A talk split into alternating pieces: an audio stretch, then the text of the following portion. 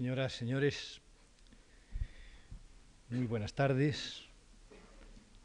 y muchas gracias de nuevo por su asistencia a esta tercera conferencia del breve curso dedicado a la conmemoración del décimo aniversario de nuestra Constitución. Se cumplirá dentro de algo más de un mes, diez años, que es un periodo breve, desde luego, en la historia de un pueblo, y sin embargo, excepción hecha de la Constitución canovista de 1876, la de 1978 es la primera que los cumple en nuestra azarosa vida política. Y los cumple habiendo acreditado capacidad, virtudes suficientes para presidir el asentamiento de nuestro sistema democrático, a pesar de naturales errores, de alguna estridencia menos natural, a pesar de dificultades y escollos siempre presentes cuando el pulso late. Es uno de los pensamientos de Pascal que estaríamos hastiados de comer y de dormir si el hambre y el sueño no se renovaran todos los días. Todos los días se renuevan los problemas de la convivencia. A lo largo de estos diez años, los diversos mecanismos constitucionales se han puesto en funcionamiento y hasta han sido ocasionalmente sometidos a prueba delicada o a prueba áspera. Puede decirse en una valoración de conjunto que se han revelado idóneos y han respondido,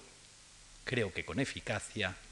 a las previsiones originarias con que se establecieron. Dista mi ánimo, naturalmente, de una acrítica complacencia. Anida, sin embargo, en mí la convicción de que estamos en un camino que no tiene por qué truncarse y en el que debe mantenerse el entendimiento conciliador que alentó el proceso constituyente. Desde una cierta y buscada lejanía intelectual, menor desde luego de lo que yo mismo podría esperar y desear, repaso hechos, acontecimientos, reflexiono sobre la realidad presente en la que el décimo aniversario se cumple. Hoy me propongo hacerles partícipes de esa meditación, quizá también de alguna, de alguna confidencia, Tengan la seguridad en todo caso de que no me siento perturbadamente condicionado por lo que fueron mis propias actuaciones públicas ni por prejuicios que inevitablemente se forjan o se alimentan en la brega política. En mi razonamiento, entreverado de reconocimientos, de rechazos, de sosiego, de preocupación, subyace la atención a los problemas de nuestra convivencia política sólo superables por la sujeción y el acatamiento a nuestra Constitución. Es esa posición institucional en la que me siento especialmente cómodo y me he sentido normalmente respetado, aunque a veces haya podido ser objeto de algunas críticas amables y hasta severas.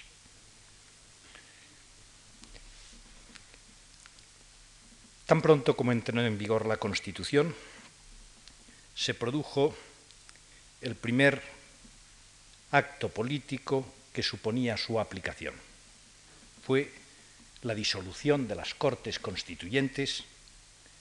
haciendo uso el presidente Suárez del derecho que le reconocía el apartado 2 de la disposición transitoria octava de la Constitución.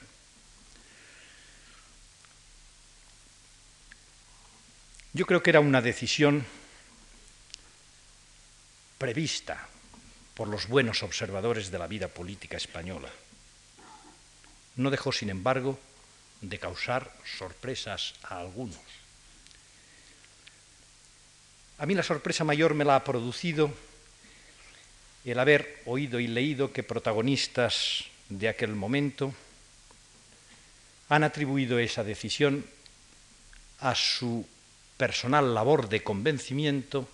desarrollada al parecer cerca del presidente Suárez en el mes de diciembre de 1978. No deja de ser extraño a la vista de los términos de la disposición transitoria octava y de que era conocido por todos el cuidadoso proceso de elaboración y de supervisión de aquel texto con objeto de que no supusiera dificultades ni impedimentos para llevar adelante la decisión que ya estaba tomada, la decisión de disolver las Cortes Constituyentes y que en mi personal vivencia fue adoptada en el mes de agosto de 1978. Fue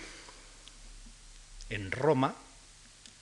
cuando asistí con el presidente Suárez a las exequias por el Papa Pablo VI, donde tuvimos una conversación que continuamos después en el despacho presidencial de la Moncloa y en la que sometimos a minucioso y sistemático análisis los pros y los contras de esa decisión. Llegamos a la conclusión concorde de que lo natural era disolver una vez que la Constitución entrara en vigor. Desde entonces no volvimos prácticamente a hablar del tema, únicamente en algunas ocasiones y en términos casi sobreentendidos,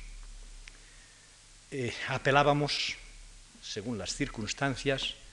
a si permanecíamos o no en el mismo criterio que habíamos manifestado en aquella reunión y efectivamente él y yo nos ratificábamos en la misma conclusión que habíamos alcanzado en agosto de 1978.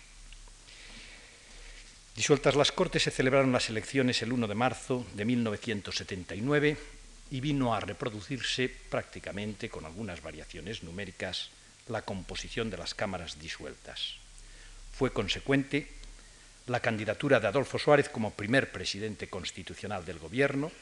y parecía razonable esperar lo mejor de un cuatrienio completo para el que habría de obtener la inicial confianza del Congreso de los Diputados. Sin embargo, con motivo ya precisamente de aquella sesión de investidura, se manifestaron los primeros síntomas de lo que iba a ser una acción de gobierno fuerte y progresivamente hostigada y erosionada. Consejeros, consejeros conspicuos, antiguos y nuevos, diseñaron un planteamiento a la vista de que el día 3 de abril siguiente tenían que celebrarse las elecciones locales. No había duda ninguna en cuanto a que la efectividad del sistema democrático requería la plena e inmediata realización de esas elecciones con el consiguiente acceso de los diversos partidos al gobierno de diputaciones provinciales y de ayuntamientos y con la correlativa redistribución de las posiciones de poder e influencia. Aquel plan que fue diseñado tenía por objeto, en primer lugar, que la sesión de investidura se celebrara con anterioridad a la jornada electoral del día 3 de abril. El planteamiento en sí mismo resultaba razonable. Resultaba razonable en concreto en aquellos momentos y lo resultaba en términos eh, generales si se piensa que tras unas elecciones siempre se está en una posición o en una situación de relativa provisionalidad de la que debe salirse en bien de los intereses generales con la mayor prontitud y la mayor rapidez posible. Pero se pensaba también que la celebración de la investidura, tras el éxito electoral que había habido el día 1 de marzo en las elecciones generales, podría incluso mejorar las expectativas electorales en la jornada correspondiente a la elección de concejales que habían de integrar los nuevos ayuntamientos democráticos. Prescindo de eh, las tensiones y dificultades que personalmente me afectaron, que objetivamente se produjeron y que dieron lugar a una sesión plagada de incidentes que trocaron en deterioro lo que se había pensado que podían ser efectos favorables. Fue desde luego intensa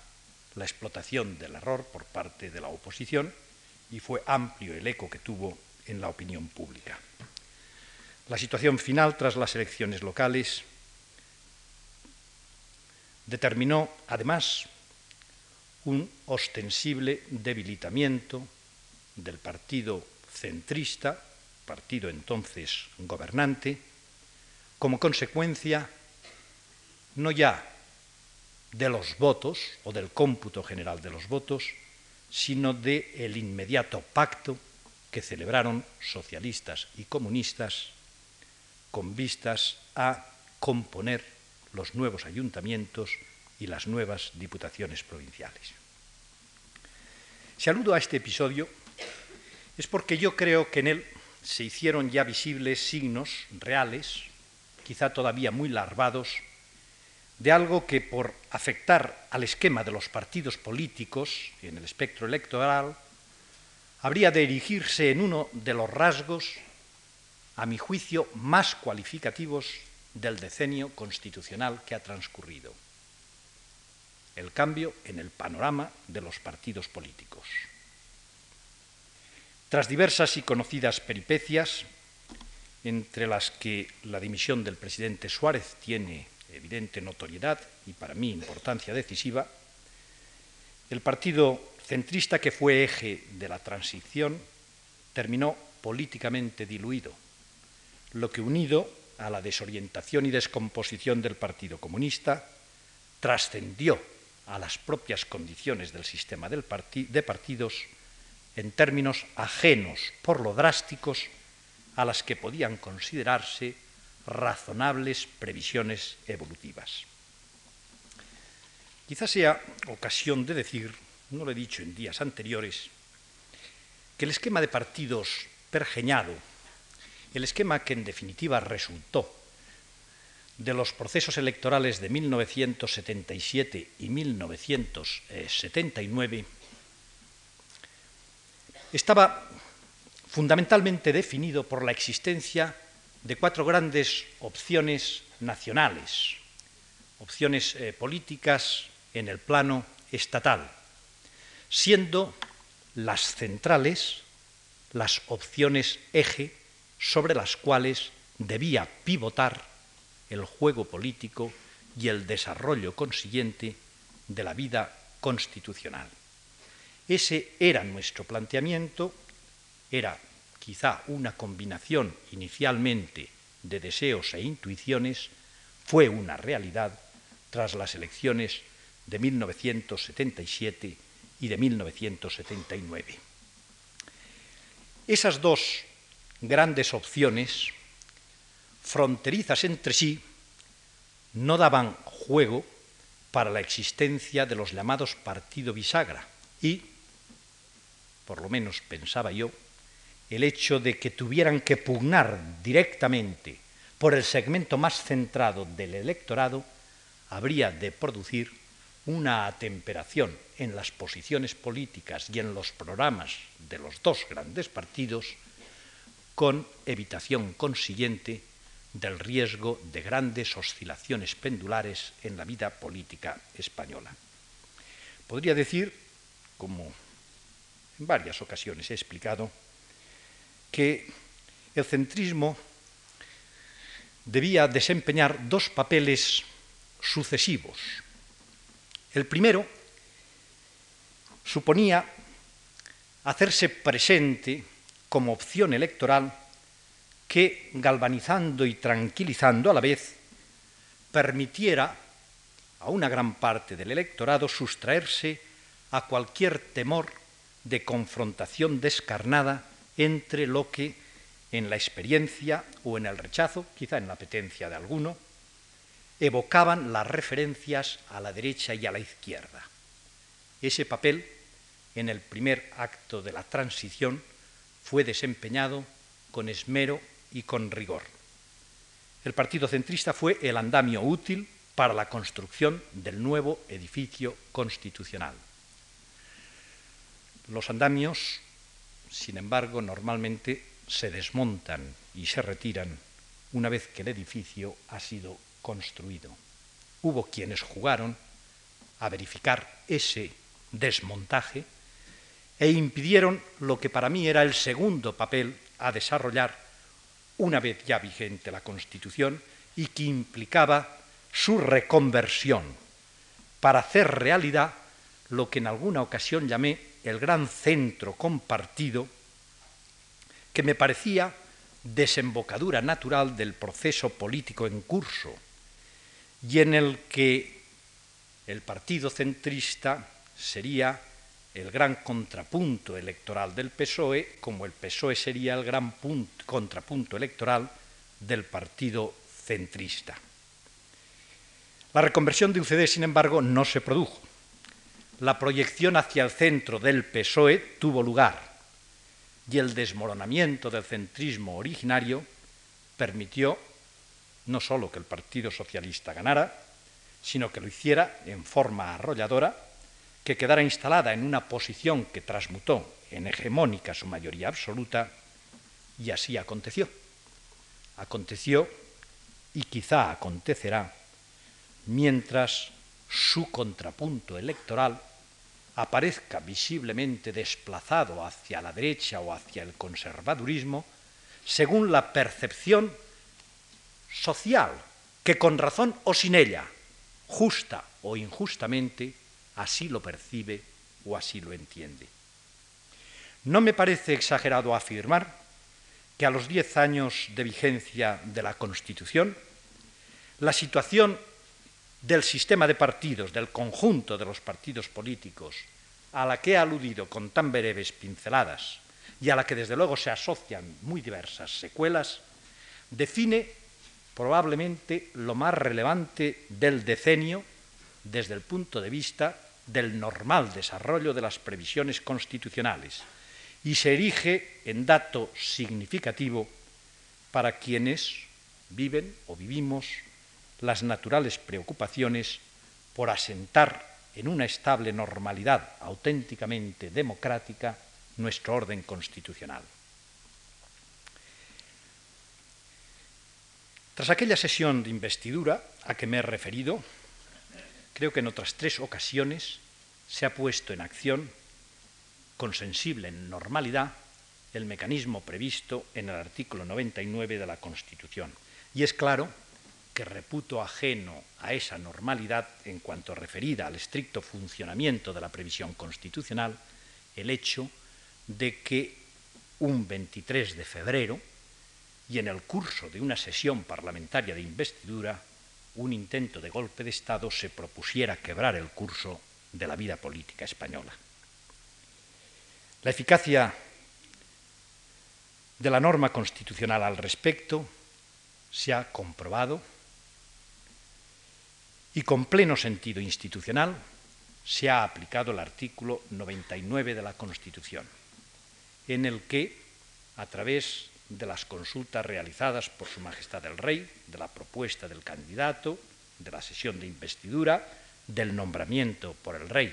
del candidato que hubiera obtenido la confianza del Congreso de los Diputados, se desenvuelven sutiles y singulares principios propios de la monarquía parlamentaria proclamada como forma política del Estado español. También los mecanismos que regulan la eventual retirada de confianza al Gobierno, la llamada moción de censura, o su ratificación, la llamada cuestión de confianza, han sido eficientemente contrastados. Lo fueron ya en el año 1980, cuando el presidente Suárez vio mantenida la confianza del Congreso tras las sucesivas moción de censura presentada en mayo de 1980 y cuestión de confianza que él planteó en septiembre del propio año 1980. Quiere ello decir que los instrumentos mayores del sistema parlamentario, y no voy a hacer un repaso a los que son más usuales o instrumentos menores en la acción de control respecto del Ejecutivo, los instrumentos mayores, digo, puestos en acción en los primeros años de vigencia de la Constitución, han mostrado su bondad, tanto en lo que tienen de cauces para discernir sobre la titularidad y el modo de ejercicio del Poder Ejecutivo, cuanto en lo que tienen de prevenciones cautelares en favor de la estabilidad gubernamental y en evitación de aquellas temidas exacerbaciones del parlamentarismo tan criticadas en otros momentos y quizá también en los momentos presentes en que hay un renacer de críticas respecto del parlamentarismo y de sus posibles exageraciones.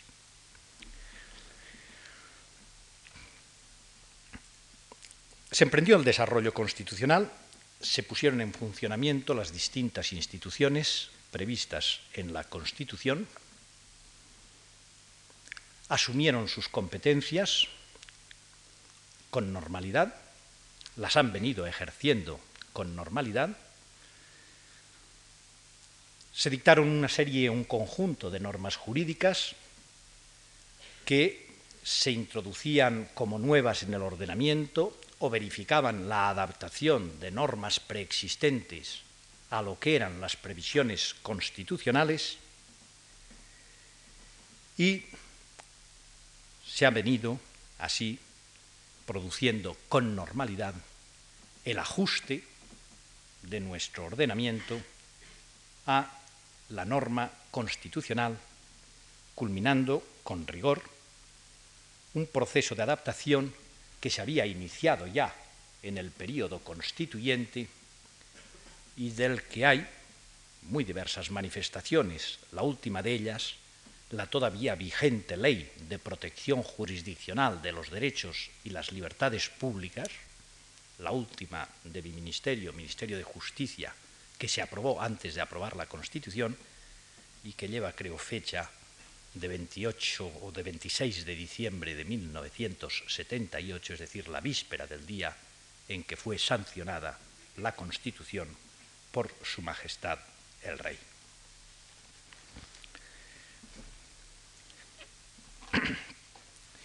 Naturalmente todo este periodo ha estado muy marcado por la nueva organización territorial del Estado y los problemas que ha creado. Pienso eh, que también el Partido Centrista se dejó muchas plumas y probablemente se jugó su propia subsistencia en eh, la operación relativa a la creación de las comunidades autonómicas.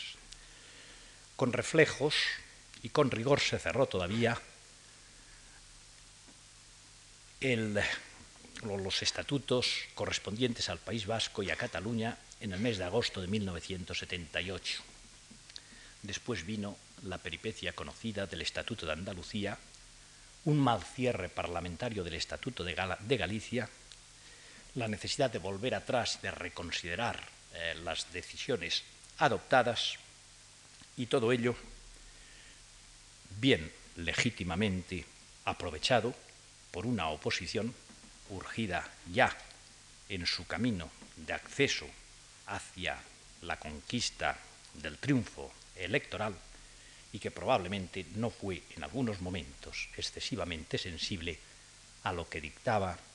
el buen sentido y el bien hacer en esta materia autonómica, que sin embargo trató de enderezarse ya al final o de racionalizarse en aquellos pactos autonómicos que tuvieron su versión eh, normativa en la LOAPA, la Ley Orgánica de Armonización del Proceso Autonómico, que eh, tenía sus errores y excesos corregidos severamente por el Tribunal Constitucional en la correspondiente sentencia, pero que manifestaba ya una voluntad política convergente entre UCD y PSOE, quizá tardía, pero que resultó eficaz, y resultó eficaz aun habiendo mediado la sentencia del Tribunal eh, Constitucional respecto de la LOAPA, porque lo cierto es que cuando esa sentencia se produjo, todos los estatutos de las comunidades autónomas estaban ya en el boletín oficial del Estado y de hecho se habían cerrado en fase de cumplimiento de aquellos pactos autonómicos entre UCD y el Partido Socialista y por ende de conformidad con los criterios que esos pactos autonómicos acogían. Es importante también, hago solo una referencia, al proceso de integración eh, en una serie de organismos, básicamente en la, OTAN primero, con graves enfrentamientos y discrepancias. Eh, algún día tendré oportunidad de contar en detalle lo que fueron eh, las peripecias de, aquella, de aquel trámite parlamentario respecto del otorgamiento de la autorización al gobierno para la adhesión a la OTAN, probablemente, probablemente fue uno de los muy escasos, tan escasos que me sobran dedos en la mano, uno de los muy escasos eh, momentos en los cuales en la mesa del Congreso que yo presidía y en la que dominaba un pleno sentido institucional, con independencia de la adscripción política de sus miembros, hubo unas eh, manifestaciones, hubo confrontaciones desde posiciones evidentemente condicionadas por las posiciones políticas de los grupos parlamentarios a que los distintos miembros de la mesa eh, pertenecían. Digo que con discrepancias la integración en la OTAN, con asentimiento general, en cambio, la integración en la Comunidad Económica Europea. Pero no me voy a referir a ello, quizá sería en otra ocasión momento apropiado para hacerlo. Preferible me parece considerar transcurridos estos diez años de vigencia de la Constitución, afirmada, como he afirmado, la normal aplicación de los mecanismos constitucionales más significativos en el régimen parlamentario, e indicada la situación de pendencia en la consolidación del espectro de partidos políticos, hacer referencia, digo, a ciertas opiniones y juicios que en términos valorativos se refieren a la realidad política y que sin dificultad pueden oírse y leerse con no escasa frecuencia.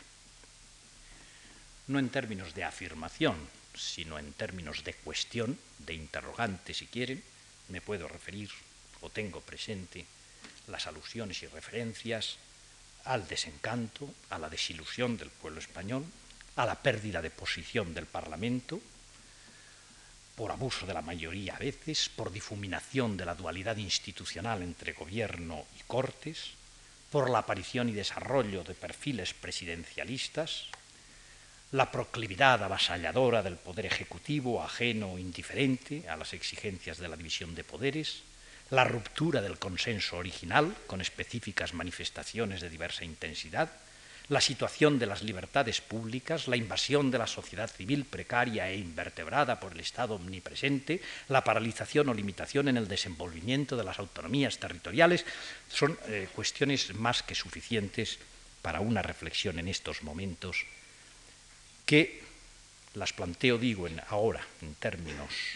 simplemente de cuestión, a la que eh, trataré de referirme o a las que trataré de referirme seguidamente, marginando desde luego otras muchas que son, y desde luego las que son propias de la pugna política diaria y las que atañen aspectos de conducta y convicción en los que el presupuesto ético y el resultado eficaz son esperables y exigibles de todos y naturalmente de modo señalado de quienes asumen la titularidad de poderes públicos.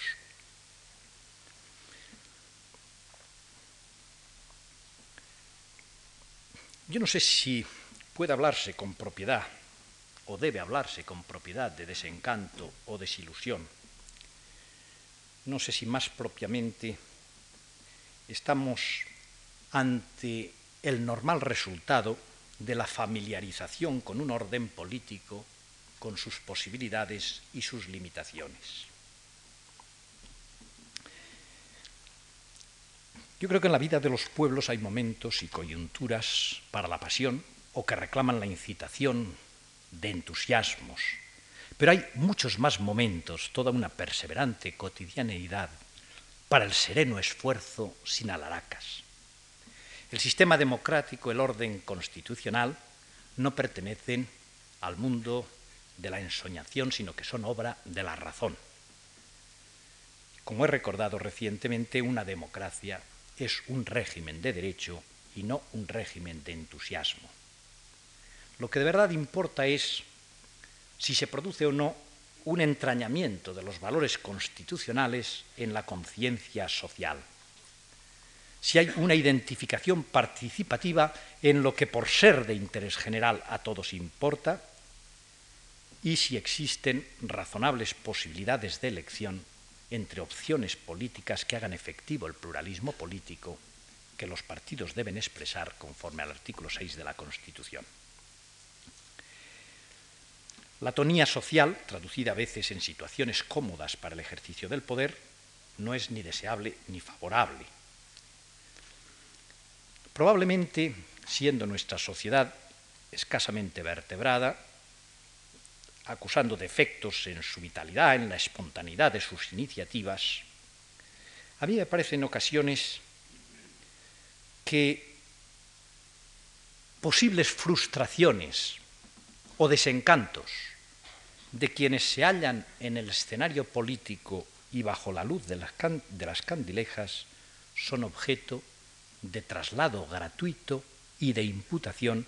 al, conjunto del cuerpo social. Pienso que el pueblo es crecientemente afecto al sistema constitucional y al propio orden de las instituciones. Pienso que bien se haría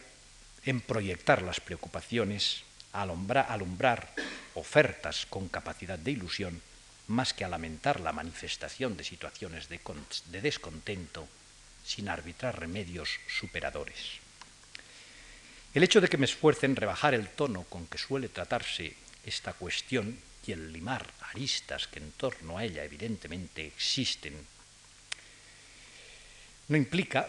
que no pueda colocarme en posiciones críticas respecto de determinadas manifestaciones eh, de la vida política a lo largo de estos últimos años. Pero creo que el problema en España que normalmente no ha sido tanto de falta de pulso cuanto de arritmias y palpitaciones, con todo eso, lo que eso suponía para estabilizar eh, la convivencia política, creo, digo, que hay un latido del pulso social, hay una opinión pública atenta a lo que está ocurriendo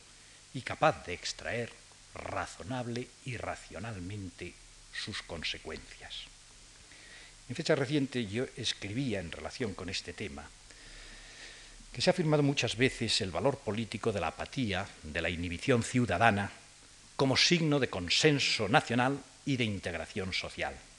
Pero la verdadera fortaleza de un orden político de convivencia, la fuerza rectamente entendida y hasta deseada, solo existe cuando es expresión de una sociedad viva y dinámica y se funda en el respaldo activo y consciente de los ciudadanos. El Parlamento es, lo destaca sobre todo la, la doctrina italiana, la pieza central en un régimen que, como el nuestro está calificado de parlamentario y ningún equívoco hay al respecto en los artículos correspondientes de la Constitución española que configuran nuestro parlamentarismo. El contraste entre las proclamaciones constitucionales de una parte y la realidad de una vida política con apremios y desviaciones de otra, conduce a cuestionar con frecuencia el rigor y la pulcritud con que el régimen parlamentario se desenvuelve y con el que sus exigencias se observan. Yo creo que es evidente que en un régimen parlamentario, en España o en cualquier otro país que lo tenga, el acontecer político y las grandes decisiones han de tener en el Parlamento su efectivo centro de gravedad. la pérdida de protagonismo parlamentario, la falta de interés por lo que en el Parlamento acontece y hasta los excesos de eh, ausencias de los propios miembros del Parlamento son síntomas más que causas de algo que en sí mismo puede resultar anómalo. Observadores y estudiosos han realizado su análisis, han expresado una serie de causas que se podrían sistematizar, pero de las que voy a prescindir. Es posible que las previsiones constitucionales se elaboraran intuyendo como más probables en lo inmediato escenarios políticos ajenos a la posición de mayoría absoluta o hegemónica de un partido. Era la realidad que se conocía en el momento en que la Constitución estaba en proceso de elaboración. Y no parece difícil comprender que producida esta nueva situación, se habían de producir alteraciones inevitables en lo que eran incipientes usos parlamentarios de un orden institucional todavía en rodaje. Las alteraciones son efectos de concausas concurrentes, pero no resulta extraño a ellas ese desfase entre previsiones y realidad. Es evidente que el régimen parlamentario se funda en el mantenimiento de la dualidad institucional entre Parlamento y Gobierno y en su dialéctica permanente que manifiesta el más importante y fecundo de los que un conocido publicista francés ha llamado los diálogos esenciales de la democracia. El diálogo entre el Parlamento, entre nosotros las Cortes y el Gobierno. Y esa desdualidad, desde luego, se desdibuja si el Parlamento llega a convertirse en cámara de resonancia, en cámara de registro, de lo que es verdaderamente debatido o decidido en foros o reuniones distintos de los parlamentarios. No cabe desdeñar a este respecto la fuerza condicionante del sistema electoral, un sistema en el que con más soltura actúan las organizaciones y las burocracias de los partidos que aquellos que acceden a la relevante posición de representantes del pueblo, posición que por lo demás pende del juicio que sobre su idoneidad o quizá solo sobre su disciplina se formule precisamente por aquellas burocracias, por los titulares de liderazgos o por los titulares de efectivos poderes. Todo esto es un planteamiento general referible al conjunto de los regímenes parlamentarios y a los problemas que vienen acusando para salvaguardar las esencias propias del parlamentarismo frente a una serie de eh, desviaciones que quizás se perciben en la realidad, como se percibe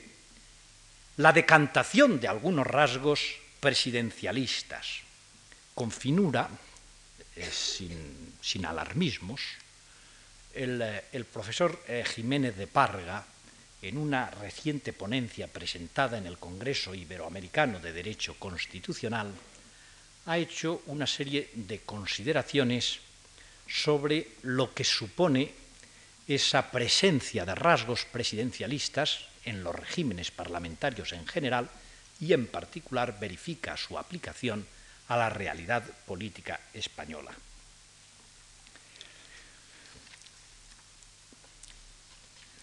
Yo creo que ese tema merece una, una reflexión por breve que sea. En primer lugar, está operando lo que se suele llamar aproximación de las posiciones ideológicas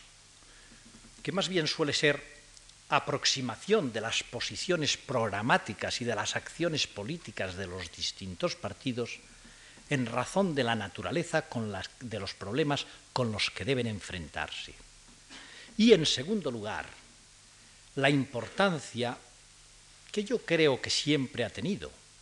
probablemente hay ejemplos muy recientes de que la va teniendo de un modo acusado,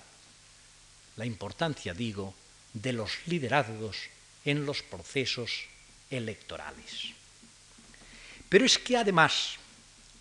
pienso que en nuestro propio orden constitucional, como he dicho rigurosamente parlamentario, se perciben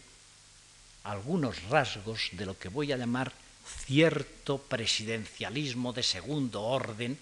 para tomar todas las cautelas posibles. ¿Qué otra cosa puede significar el hecho de que siendo la responsabilidad del gobierno colegiada, la responsabilidad política ante el Congreso de los Diputados, sin embargo, la confianza sea otorgada al presidente del gobierno y sea, en su caso, retirada la confianza al presidente del gobierno. ¿O qué puede significar? Que la disolución de las Cortes, del Congreso o del Senado es decisión que adopta bajo su exclusiva responsabilidad,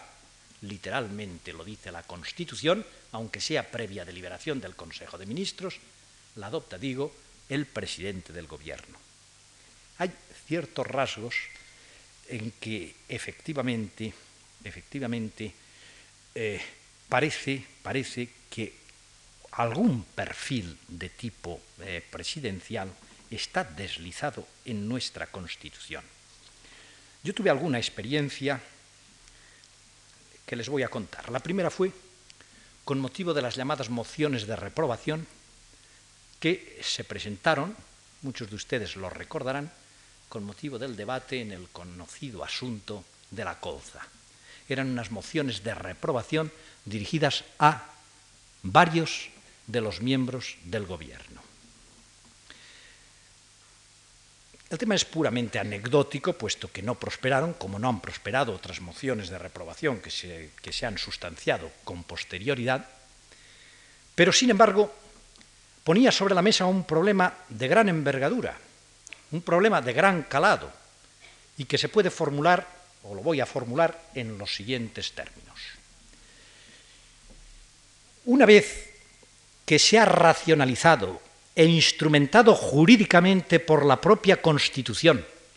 el mecanismo para retirar la confianza al gobierno, para censurar al gobierno en la persona de su presidente, es admisible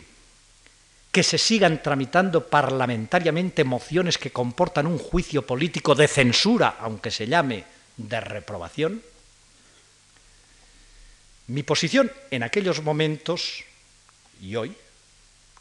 es negativa. La posición contraria se sostiene en los siguientes términos. La moción que regula la Constitución como moción de censura es la única que produce como efecto jurídico obligar a la dimisión del presidente del gobierno, pero puede perfectamente coexistir con cualquier otro pronunciamiento político de censura o de reprobación respecto del presidente, de los miembros del gobierno o, de la totalidad del gobierno, que sin embargo no obligan jurídicamente a dimitir al presidente del gobierno. A mí me parece un exceso de formalismo esta distinción entre la dimisión jurídicamente obligada y una dimisión que a mí me parece que sería políticamente ineludible. Me parece que la regulación de la moción de censura supone un rasgo moderno del constitucionalismo que trata de enfrentarse para disciplinarlo a un fenómeno que había emergido y proliferado en el espontáneo fluir de la vida política y que llevado a sus últimas consecuencias determinaba o podía determinar un alto grado de inestabilidad gubernamental que atraía sobre sí muchas de las críticas y descalificaciones que se hacían del régimen parlamentario. Pero alcanzado ese grado de, racionalización, está fuera de lugar mantenerlo, creo, en plena coexistencia con la situación precedente. El general Pinochet, en la situación política en la que vive, puede probablemente y tiene resortes para perder políticamente y mantenerse invocando argumentos jurídicos o argumentos de fuerza real en su posición. Pero ¿Qué gobierno democrático parlamentario, censurado políticamente, puede mantenerse por el hecho de que no le sea jurídicamente exigible la dimisión? A mi juicio, ninguno. Tuve otra vez bien otra experiencia en la primera eh, sesión de investidura en la que se trató de establecer como uso parlamentario obligado que el presidente del gobierno en el candidato a presidente del gobierno en trance de solicitar la confianza de la Cámara, debiera exponer ante el Congreso de los Diputados la composición del gobierno, es decir, el equipo humano con el cual iba a llevar adelante el programa político sobre el cual solicitaba la confianza del Congreso de los Diputados. La verdad es que fue un, simple esgrima la cuestión, porque aquella sesión, como ya les he sugerido antes, eh, tuvo derivaciones por otros derroteros. Pero de hecho, jurídicamente nada obliga a que se desvele ante el Congreso de los Diputados para solicitar la confianza cuál va a ser la composición del Gobierno, porque es al presidente del Gobierno como tal al que la confianza se otorga. Y cosa distinta es que por avatares políticos, por las circunstancias en las que solicite esa confianza, tenga que exponer ante el Congreso de los Diputados que va a contar con tales o cuales personas o que va a atribuir tales o cuales carteras a personas pertenecientes a un partido con el que, por ejemplo, se haya coaligado. Pero será siempre consecuencia de compromisos, de necesidades políticas, no de exigencias o requerimientos jurídicos derivados de la Constitución.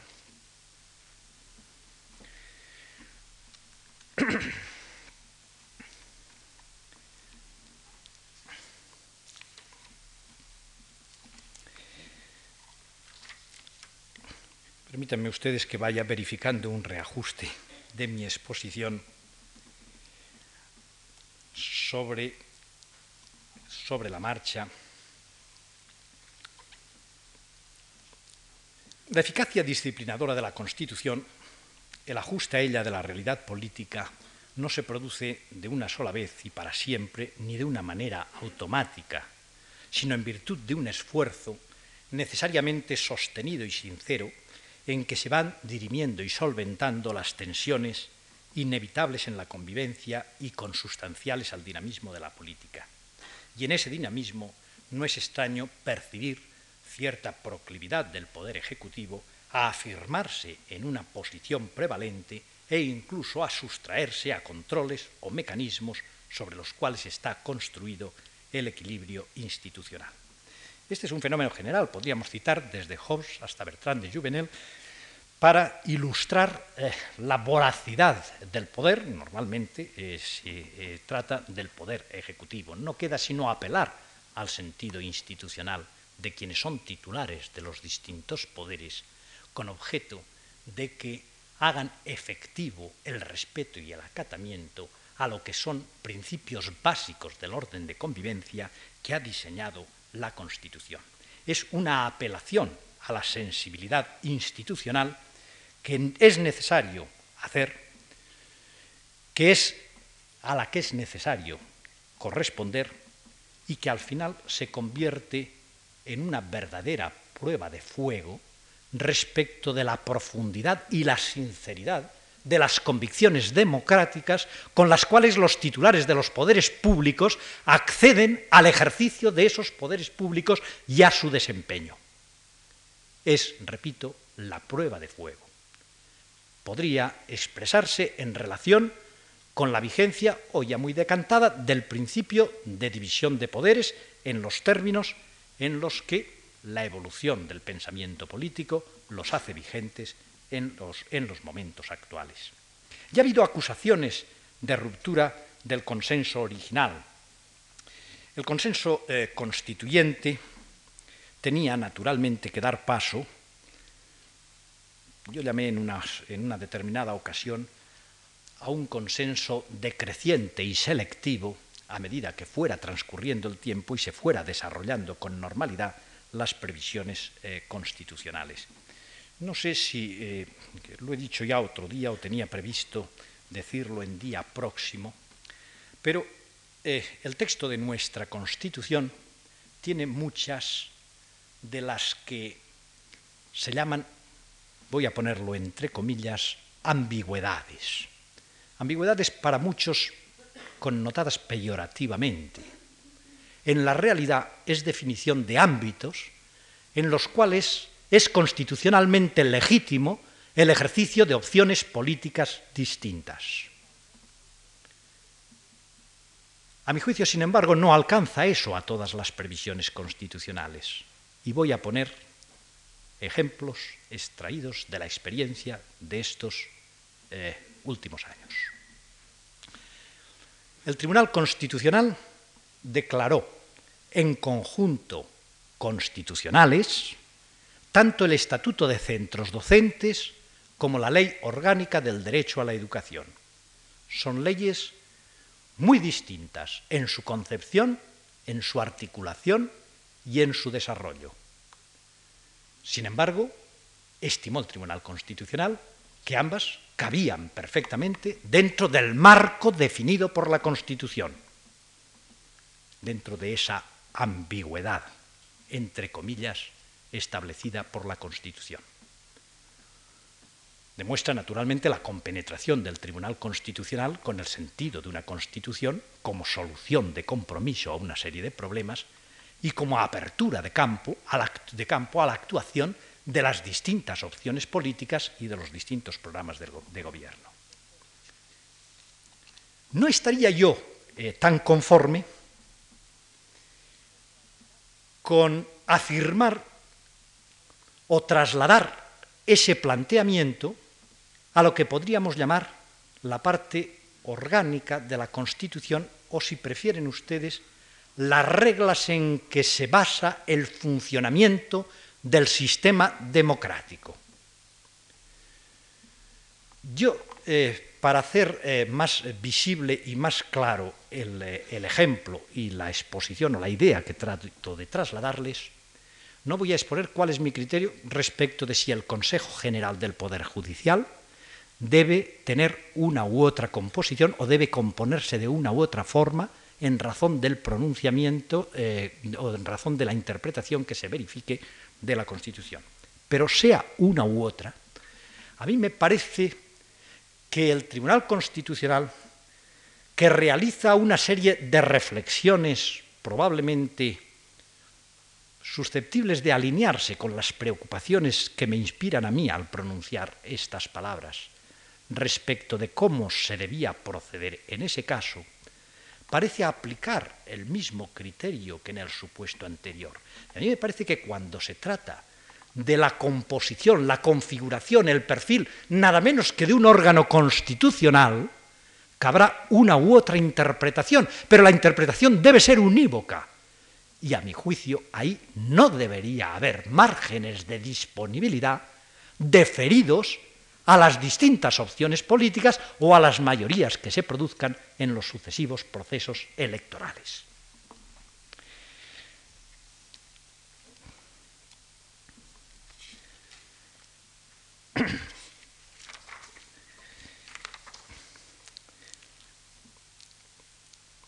Voy a hacer una referencia a otro tema que afecta al Tribunal Constitucional, que es la supresión del recurso previo de inconstitucionalidad el recurso previo de inconstitucionalidad respecto de las leyes orgánicas. Tiene razón, con toda probabilidad, eh, la tiene desde luego en cuanto dice la verdad constitucional última, el Tribunal Constitucional,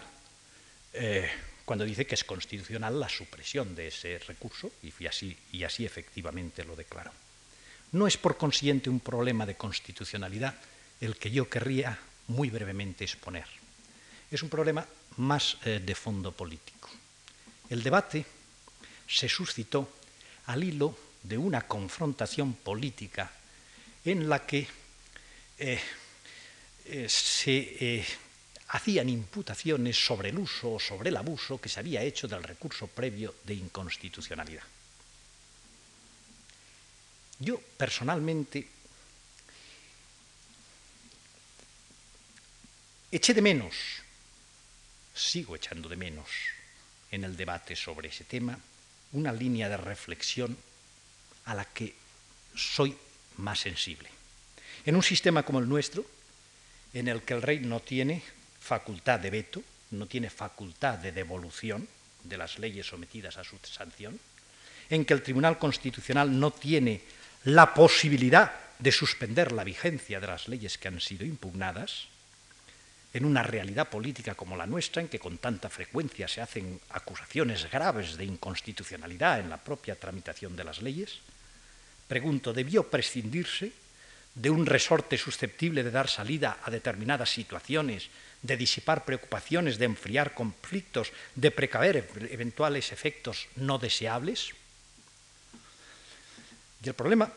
me lo estoy planteando a pesar de que, por razón de un oficio ya desempeñado, el de presidente parlamentario tendría que ser, y lo soy sensible, a las eh, posibles imputaciones que se hicieran respecto del riesgo de convertir el Tribunal Constitucional en una tercera Cámara, etcétera, todos esos argumentos que habitualmente se han oído. Pero yo a la pregunta que he hecho doy la respuesta también con un dato histórico de la experiencia de estos diez últimos años. Recuerden las discrepancias que hubo en torno a la LOAPA, a la versión normativa de los pactos autonómicos a que me he referido con anterioridad. De la situación de tensión y hasta crispación se salió por la decisión política, patrocinada y comprometida por los partidos políticos, los dos grandes partidos políticos, UCD y el PSOE entonces, de someter la ley al pronunciamiento del Tribunal Constitucional por la vía del recurso previo, con posposición consiguiente de su entrada en vigor. Y aquella decisión, que parece que fue certera si se tiene a la vista la ulterior sentencia del Tribunal Constitucional, produjo, desde luego, una suavización inicial de actitudes y evitó un previsible enmarañamiento de la situación como el que habría existido una vez que la sentencia se hubiera producido. Bueno, de una posibilidad como esa se ha prescindido, se ha prescindido, eh, sin duda meditadamente, a mi juicio, sin embargo, con ciertas inquietudes, porque eh, yo creo que, que podía ser un resorte que en determinados supuestos, como en el ejemplo que he expuesto, diera efectivamente salida a problemas que quizás si no, difícilmente la alcanzaran.